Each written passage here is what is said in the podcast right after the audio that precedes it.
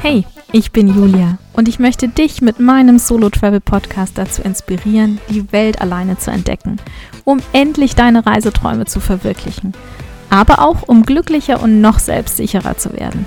Ich liebe es zu reisen, es ist meine große Leidenschaft und ich möchte dich auf meine Abenteuer mitnehmen und dir meine Tipps und Tricks verraten, damit du genauso tolle Reisen wie ich auch ohne eine Reisebegleitung erlebst.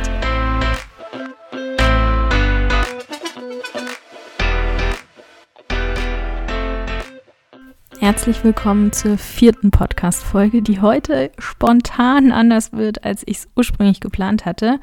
Ich hatte natürlich einen super ausgeklügelten Plan, wann welche Folge drankommt oder zumindest sagen wir mal so die nächsten Folgen. Aber ich habe so viel Feedback bekommen zu den ersten Folgen, dass ich jetzt meinen Plan über den Haufen geworfen habe. Ist übrigens ganz normal. Ich liebe es zu planen, aber ich glaube eher, um dann eben alles nicht ganz so nach Plan zu machen. Ich habe das Gefühl, das ist irgendwie so, ja, wie als würde ich mir durch das Planen den Freiraum schaffen, spontan dann eben alles anders zu machen, ohne dass ich dann irgendwie überfordert bin und das Gefühl habe, oh Gott, ähm, ist das jetzt das Richtige oder mache ich hier nicht einen Riesenfehler? Und ähm, ja, genauso ist es eben auch beim Reisen. Ich plane sehr viel, habe den Überblick, kenne meine Optionen und entscheide dann aber spontan vor Ort. Und ich finde es eben toll, dass ich so viel Feedback bekommen habe und möchte diesen Podcast, nutz Podcast nutzen, um eben genau auf sowas einzugehen und deswegen möchte ich dich auch nochmal bestärken oder aufrufen, mir ebenfalls Feedback zu geben, falls du es nicht schon getan hast. Oder aber vielleicht meldest du dich einfach, weil du eine Frage oder ein Problem hast. Also her damit. Ich werde in den Show Notes nochmal alle Möglichkeiten aufführen, wie du mit mir in Kontakt treten kannst. Okay, dann fangen wir mal an. Also ich wollte darauf eingehen, warum ich gerade ähm, erstmal von meinen weniger guten Erfahrungen erzähle und das soll eben nicht abschrecken, aber ich möchte einfach erzählen, woher ich komme. Also was ich schon ausprobiert habe, was ich schon erlebt habe, um heute genau die Art und Weise alleine zu reisen gefunden zu haben, die eben perfekt für mich ist. Ich dachte nämlich aufgrund meiner Erfahrung oder so einiger Erfahrungen sehr lange, dass alleine Reisen doof und nix für mich ist. Und ich glaube, so viel kannst du dir schon denken. Trotz dieser Erfahrungen denke ich das heute nicht mehr, sondern das hat sich um 180 Grad gewendet. Und deswegen äh, mache ich ja diesen Solo-Travel-Podcast. Also es würde ja keinen Sinn machen, wenn ich ähm, sage, ich ähm, will dir meine Erfahrungen näher bringen und meine Abenteuer mit dir teilen und dich motivieren zum Alleinereisen und dann würde ich überhaupt nicht davon überzeugt sein. Das heißt, lass dich nicht abschrecken. Ich werde erstmal ein bisschen ausholen und chronologisch eben zeigen, was ich alles ausprobiert habe, weil das ganz wichtig ist. Also man muss Dinge ausprobieren und dann feststellen, es ist nichts für mich. Gleichzeitig kostet das aber auch Zeit. Und ich möchte dir ein bisschen dabei helfen, dass du dir vielleicht Zeit sparst und dir sicher bist, was eben die richtige Art und Weise des Alleinereisens für dich ist. Und wenn du dir unsicher bist, also bei all dem, was ich dir hier so erzähle, ob das jetzt was für dich ist oder nicht, dann hilft nur, dass du es selber herausfindest. Und deswegen habe ich auch so einen Vier-Schritte-Plan entwickelt, damit du eben so ein bisschen Schritt für Schritt herausfinden kannst und nicht gleich in die Extremen gehen musst, ob alleine Reisen was für dich ist und welche Art des Alleinereisens was für dich ist damit du dich dann da auch wirklich wohlfühlst, wenn du unterwegs bist. Ich werde auch den Link zu dem kostenlosen Vier-Schritte-Plan in die Show Notes packen.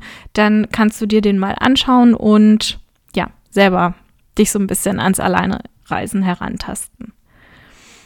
Und dann habe ich noch super interessantes Feedback auch zu diesem Aviva Hotel, diesem Single Hotel bekommen, von dem ich in der letzten Woche erzählt habe. Und ich will auch unbedingt das mit dir teilen, denn meine Erfahrung muss nicht unbedingt repräsentativ für das Hotel sein. Das ist, glaube ich, wie mit einem Restaurant. Nur weil man einmal dort war und an diesem Abend etwas nicht so gut geklappt hat, sollte man das Restaurant vielleicht nicht komplett abschreiben oder komplett schlecht machen. Okay, gut, also es gibt natürlich Sachen, die sind gravierend Und da ist es dann gerechtfertigt, aber es kann schon mal sein, dass nicht alles so gut läuft und das Restaurant trotzdem grundsätzlich nicht schlecht ist. Also ich glaube, du weißt, was ich meine. Und ähnlich ist es auch mit dem Hotel. Ich ähm, ja, habe mir einfach noch mal ein bisschen Gedanken gemacht. Ähm, das, was ich erlebt habe, hing ja schon sehr stark von den Gästen an diesem Wochenende ab. Übrigens war der junge Mann am nächsten Tag abgereist und ich glaube, das war geplant, also der ist nicht wegen mir abgereist. und deswegen hatte ich mit ihm nicht mehr das Vergnügen. Mich hat nämlich auch die Frage ereilt, ob man denn an jedem Abend mit den gleichen Leuten am Tisch sitzt.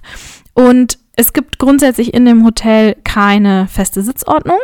Also man sucht sich da einfach einen Tisch und jetzt kann es natürlich sein, dass wenn die Gäste vom Vorabend am nächsten Abend auch noch im Hotel sind und man sich mit denen gut verstanden hat, dass man dann einfach wieder mit denen am Tisch sitzt. Muss man aber nicht. Man kann auch sagen, ich möchte heute mal einen anderen Tisch ausprobieren oder war halt nicht so toll die Gesellschaft an dem Abend. Naja, jedenfalls ähm, habe ich nach der Podcast-Folge eben auch andere Erfahrungsberichte gehört. Und ähm, ja, davon wollte ich jetzt einfach mal erzählen. Zum Beispiel hat eine gemeint, dass sie zum Frühstück immer so eine super liebe Omi getroffen hat und dass sie dann auch mal mit einer Frau ganz spontan einen Ausflug nach Tschechien zu so einem Hochseilgarten gemacht hat und dass sie fand, dass es eigentlich so die perfekte Kombination war, dass man jederzeit mit jemandem was machen konnte, zum Beispiel eine Runde Tischtennis spielen, aber eben auch alleine irgendwie chillen oder ein Buch lesen konnte. Und als sie das so erzählt hat, habe ich mich daran erinnert, dass ich tatsächlich, und ich habe das irgendwie verdrängt, am nächsten Tag, also am zweiten Tag, auch mit ein paar Gästen auf einer Wanderung war. Und das war eigentlich sehr cool. Also ja, stimmt schon. Man ähm, lernt da auch Leute kennen, die ähm, eben vielleicht doch so ein bisschen passen, mit denen man was Nettes machen kann. Und was ich super interessant fand, war, dass sie meinte, klar gab es da auch welche, die eher so auf der Suche waren, aber die haben sich dann irgendwie so gegenseitig gefunden und ähm, deswegen hat sie das gar nicht gestört. Ja, und das hat mich jetzt so ein bisschen zum Nachdenken gebracht und ich spiele tatsächlich ernsthaft mit dem Gedanken, es vielleicht nicht doch nochmal zu probieren. Weil eigentlich wäre das Hotel ja schon toll, perfekt, um sich eben öfter mal eine Auszeit zu gönnen, weil es nicht so weit weg ist. Und ich meine, Wellness und Wandern und gutes Essen geht ja immer. Also es könnte durchaus sein, dass ich vielleicht nochmal in irgendeiner Podcast-Folge berichte, dass ich jetzt nochmal in dem Hotel war, weil einfach das Feedback mir nochmal gezeigt hat, dass das schon eine sehr individuelle Erfahrung war und es sich vielleicht lohnt, da nochmal hinzufahren und dem Hotel nochmal eine Chance zu geben. Also ich möchte dich nochmal aufrufen. Gib mir Feedback, stell mir Fragen, schildere mir deine Probleme und ähm, dann freue ich mich darauf, dass wir uns in der nächsten Folge hören, die dann nochmal auf das eingeht, was ich eigentlich heute erzählen wollte.